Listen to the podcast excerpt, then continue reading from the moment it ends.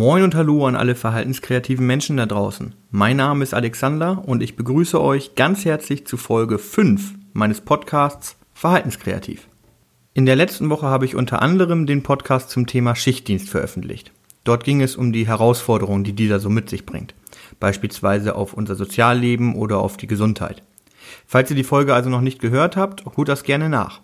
Ich würde mich auf jeden Fall freuen. Heute wird es nun nochmals um das Thema Schichtdienst oder vielmehr um das Thema Arbeitszeiten gehen. Anders als bei der letzten Folge geht es heute aber um die gesetzlichen Basics.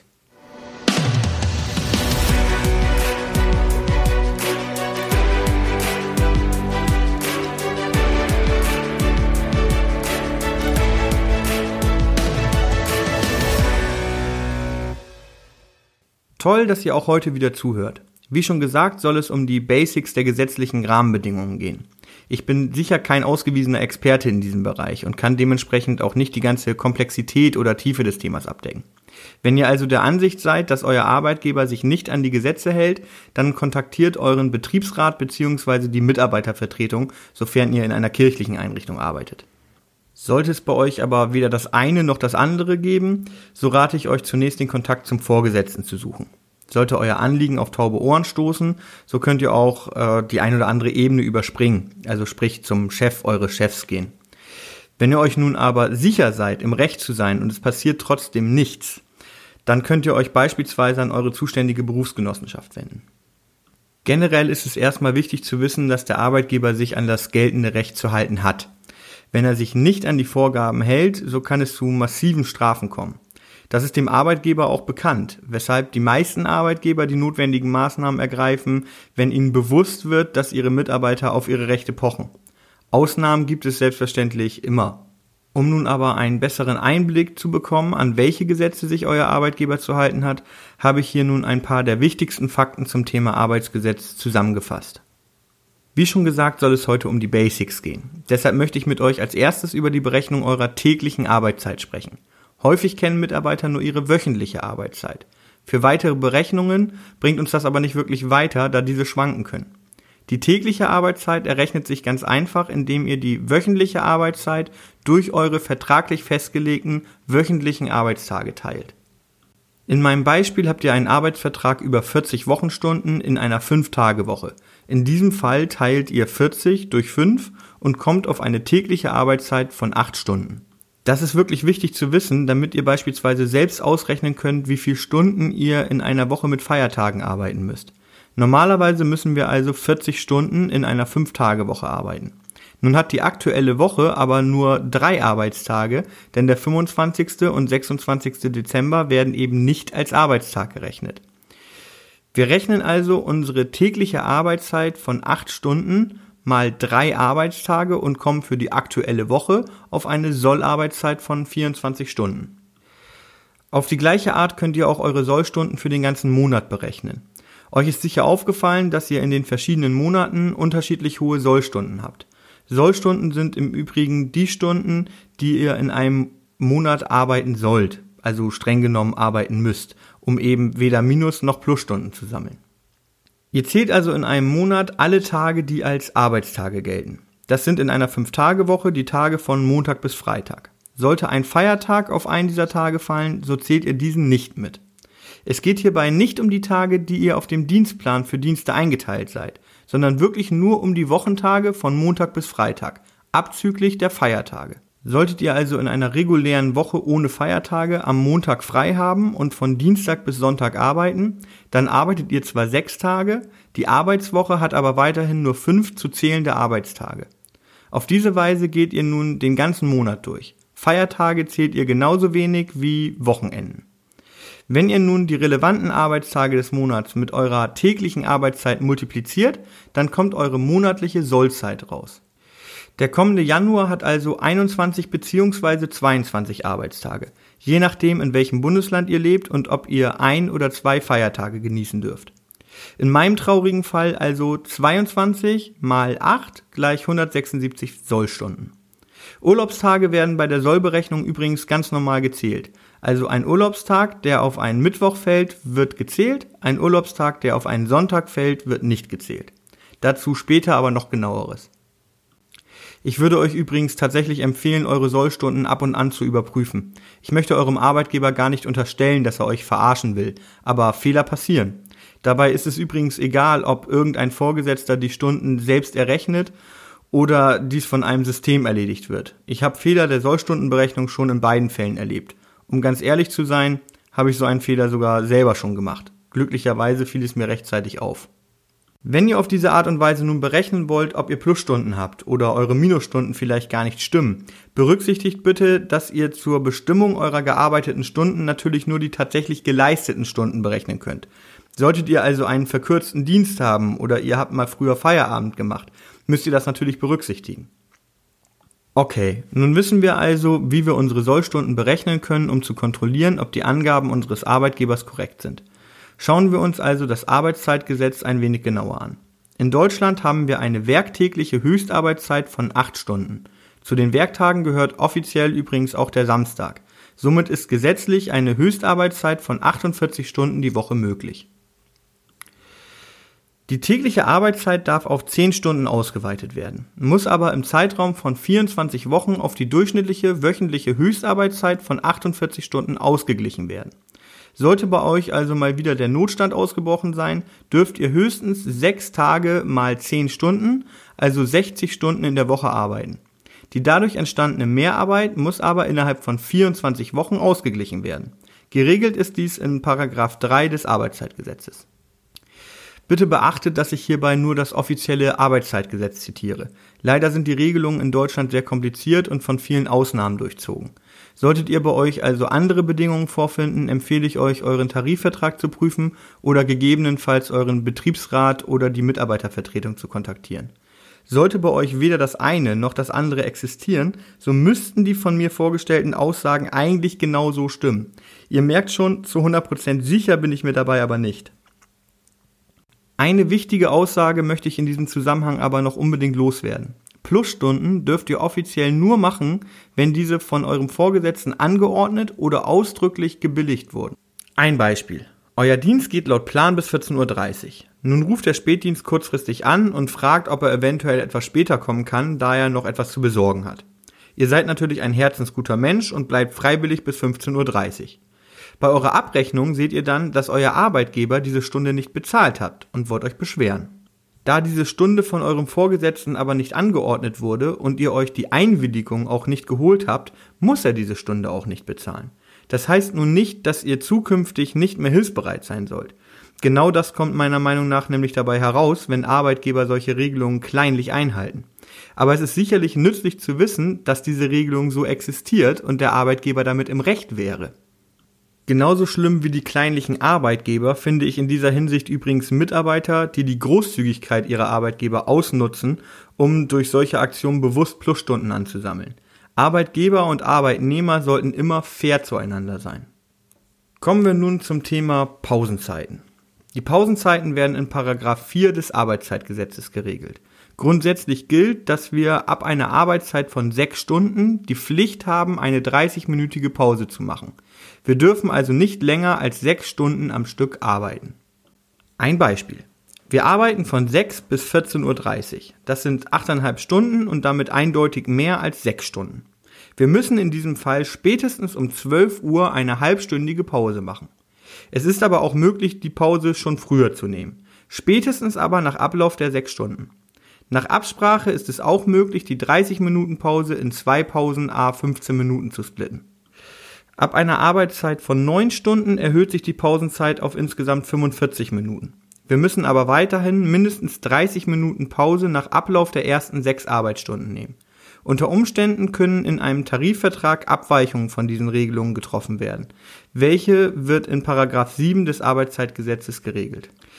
Und ja, wir sind tatsächlich verpflichtet, diese Pause zu nehmen. Es ist also nicht möglich, auf eigenen Wunsch zu sagen, dass wir lieber eine halbe Stunde früher gehen wollen und wir dafür auf unsere Pause verzichten. Der Arbeitgeber dagegen ist verpflichtet, die Bedingungen so zu gestalten, dass wir unsere Pause auch tatsächlich nehmen können. Hierbei ist es nun wichtig zu wissen, wie eine Pause definiert ist. Zum einen ist es eine Arbeitszeitunterbrechung. Wir bekommen die Pausenzeit also nicht bezahlt. Das sollte allerdings für keinen von euch eine Überraschung darstellen. Zum anderen, und das ist nun wirklich deutlich interessanter für uns, muss eine Pause für den Arbeitnehmer frei gestaltbar sein. Wir unterstehen in dieser Zeit also nicht der Weisungsbefugnis unseres Vorgesetzten.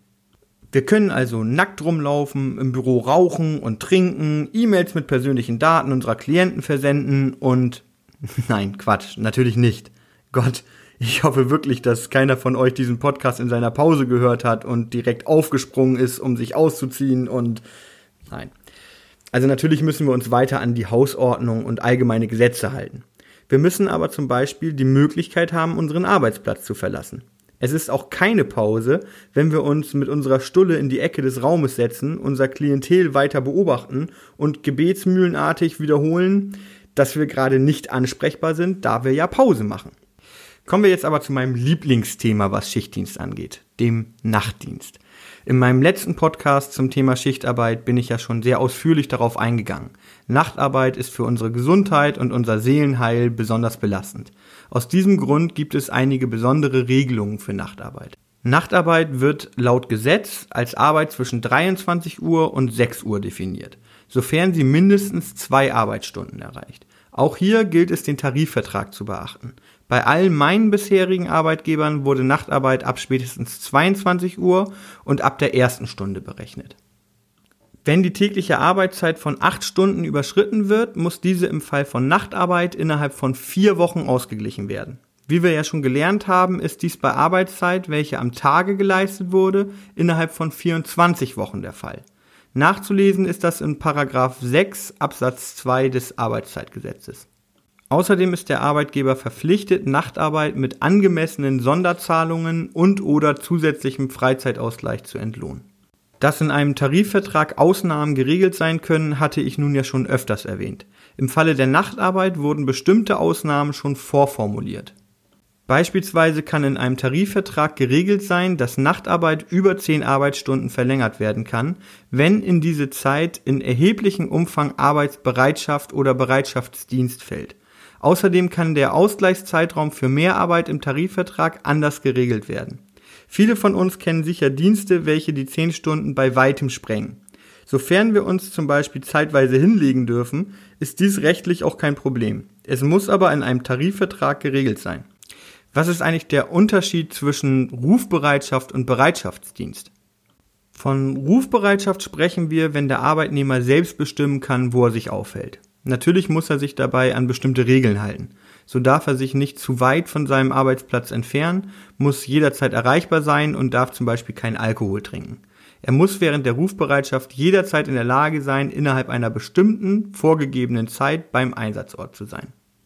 Rufbereitschaft gilt übrigens nicht als Arbeitszeit. Ihr habt zum Beispiel eine wöchentliche Arbeitszeit von 20 Stunden. Da ihr von Montag bis Donnerstag jeweils vier Stunden gearbeitet habt, sind eure Sollstunden also schon erreicht. Macht ihr nun am Freitag noch eine Rufbereitschaft, macht ihr dennoch keine Plusstunden. Es sei denn, ihr werdet innerhalb der Rufbereitschaft kontaktiert und müsst zur Einrichtung fahren. In diesem Fall wird aus der Rufbereitschaft normale Arbeitszeit welche entsprechend entlohnt werden muss und in unserem Beispiel auch zu Plusstunden führen würde. Mitarbeiter im Bereitschaftsdienst müssen sich dagegen an einem vom Arbeitgeber vorgegebenen Ort aufhalten und bei Bedarf sofort oder zumindest sehr zeitnah die Arbeit aufnehmen können. Bei uns im Bereich handelt es sich dabei häufig um Nachtbereitschaften. Wir dürfen zwar schlafen, sind aber gezwungen, dies bei der Arbeit zu tun und müssen unsere Arbeit aufnehmen, wenn wir beispielsweise von einem Betreuten geweckt werden. Bereitschaftsdienste gelten als Arbeitszeit. Diese dürfen aber geringer vergütet werden als normale Arbeitszeit. Die jeweilige Vergütung wird im Arbeitsvertrag bzw. dem geltenden Tarifvertrag festgelegt. Wichtig zu wissen ist, dass ein Dienst nur als Bereitschaft gewertet werden darf, sofern die gesamte Arbeitsleistung unter 50 Prozent liegt. Habt ihr zum Beispiel Bereitschaft zwischen 22 und 6 Uhr, sind das insgesamt 8 Stunden. Sollte nun zum Beispiel ein Bewohner nachts erkranken und ihr müsst aus diesem Grund ab 0 Uhr wach bleiben, so gilt die ganze Nacht als normale Arbeitszeit. Ihr habt schließlich sechs Stunden und damit mehr als 50 Prozent der Nacht gearbeitet. Es gibt auch eine Regelung zum Thema Ruhezeiten. Gesetzlich ist vorgegeben, dass zwischen jedem Dienst eine Pause von mindestens elf Stunden zu sein hat. Wenn euer Spätdienst also bis 22 Uhr geht, so dürft ihr eure Arbeit laut dem Arbeitszeitgesetz, Paragraph 5, erst um 9 Uhr wieder aufnehmen. Wobei das stimmt streng genommen nicht ganz genau, denn für Krankenhäuser und Einrichtungen zur Behandlung, Pflege und Betreuung von Menschen gibt es eine gesetzlich festgeschriebene Sonderregelung. Diese dürfte für die meisten von uns gelten. Bei uns darf die gesetzliche Ruhezeit auf 10 Stunden verkürzt werden. Allerdings unter der Voraussetzung, dass wir innerhalb von vier Wochen eine Verlängerung der Ruhezeit auf 12 Stunden bekommen. Dies wäre zum Beispiel bei einem Wechsel von Früh- auf Spätdienst der Fall. Wir sollten aber beachten, dass selbst bei dieser Sonderregelung die meisten Wechsel von Spät- auf Frühdienst nicht mit dem Gesetz konform gehen. In dem erwähnten Beispiel dürfte der Frühdienst trotz Sonderregelung erst um 8 Uhr beginnen. Und ganz ehrlich, welcher Frühdienst tut das schon? Neben den ganzen Bestimmungen zur Arbeitszeit gibt es aber ja noch etwas, was uns mindestens genauso wichtig ist, oder? Ich spreche von unserem Jahresurlaub. Auch hier gibt es gesetzliche Regelungen, an die sich unser Arbeitgeber zu halten hat, aber auch Regelungen, welche wir beachten müssen. Laut Gesetz stehen uns bei einer 5-Tage-Woche mindestens 20 Urlaubstage im Jahr zu. Bei einer 6-Tage-Woche sind es mindestens 24 Urlaubstage. So kommen wir jeweils auf genau vier Wochen Urlaub im Jahr. Glücklicherweise bekommen wir aber bei den meisten Arbeitgebern deutlich mehr als den Mindesturlaub.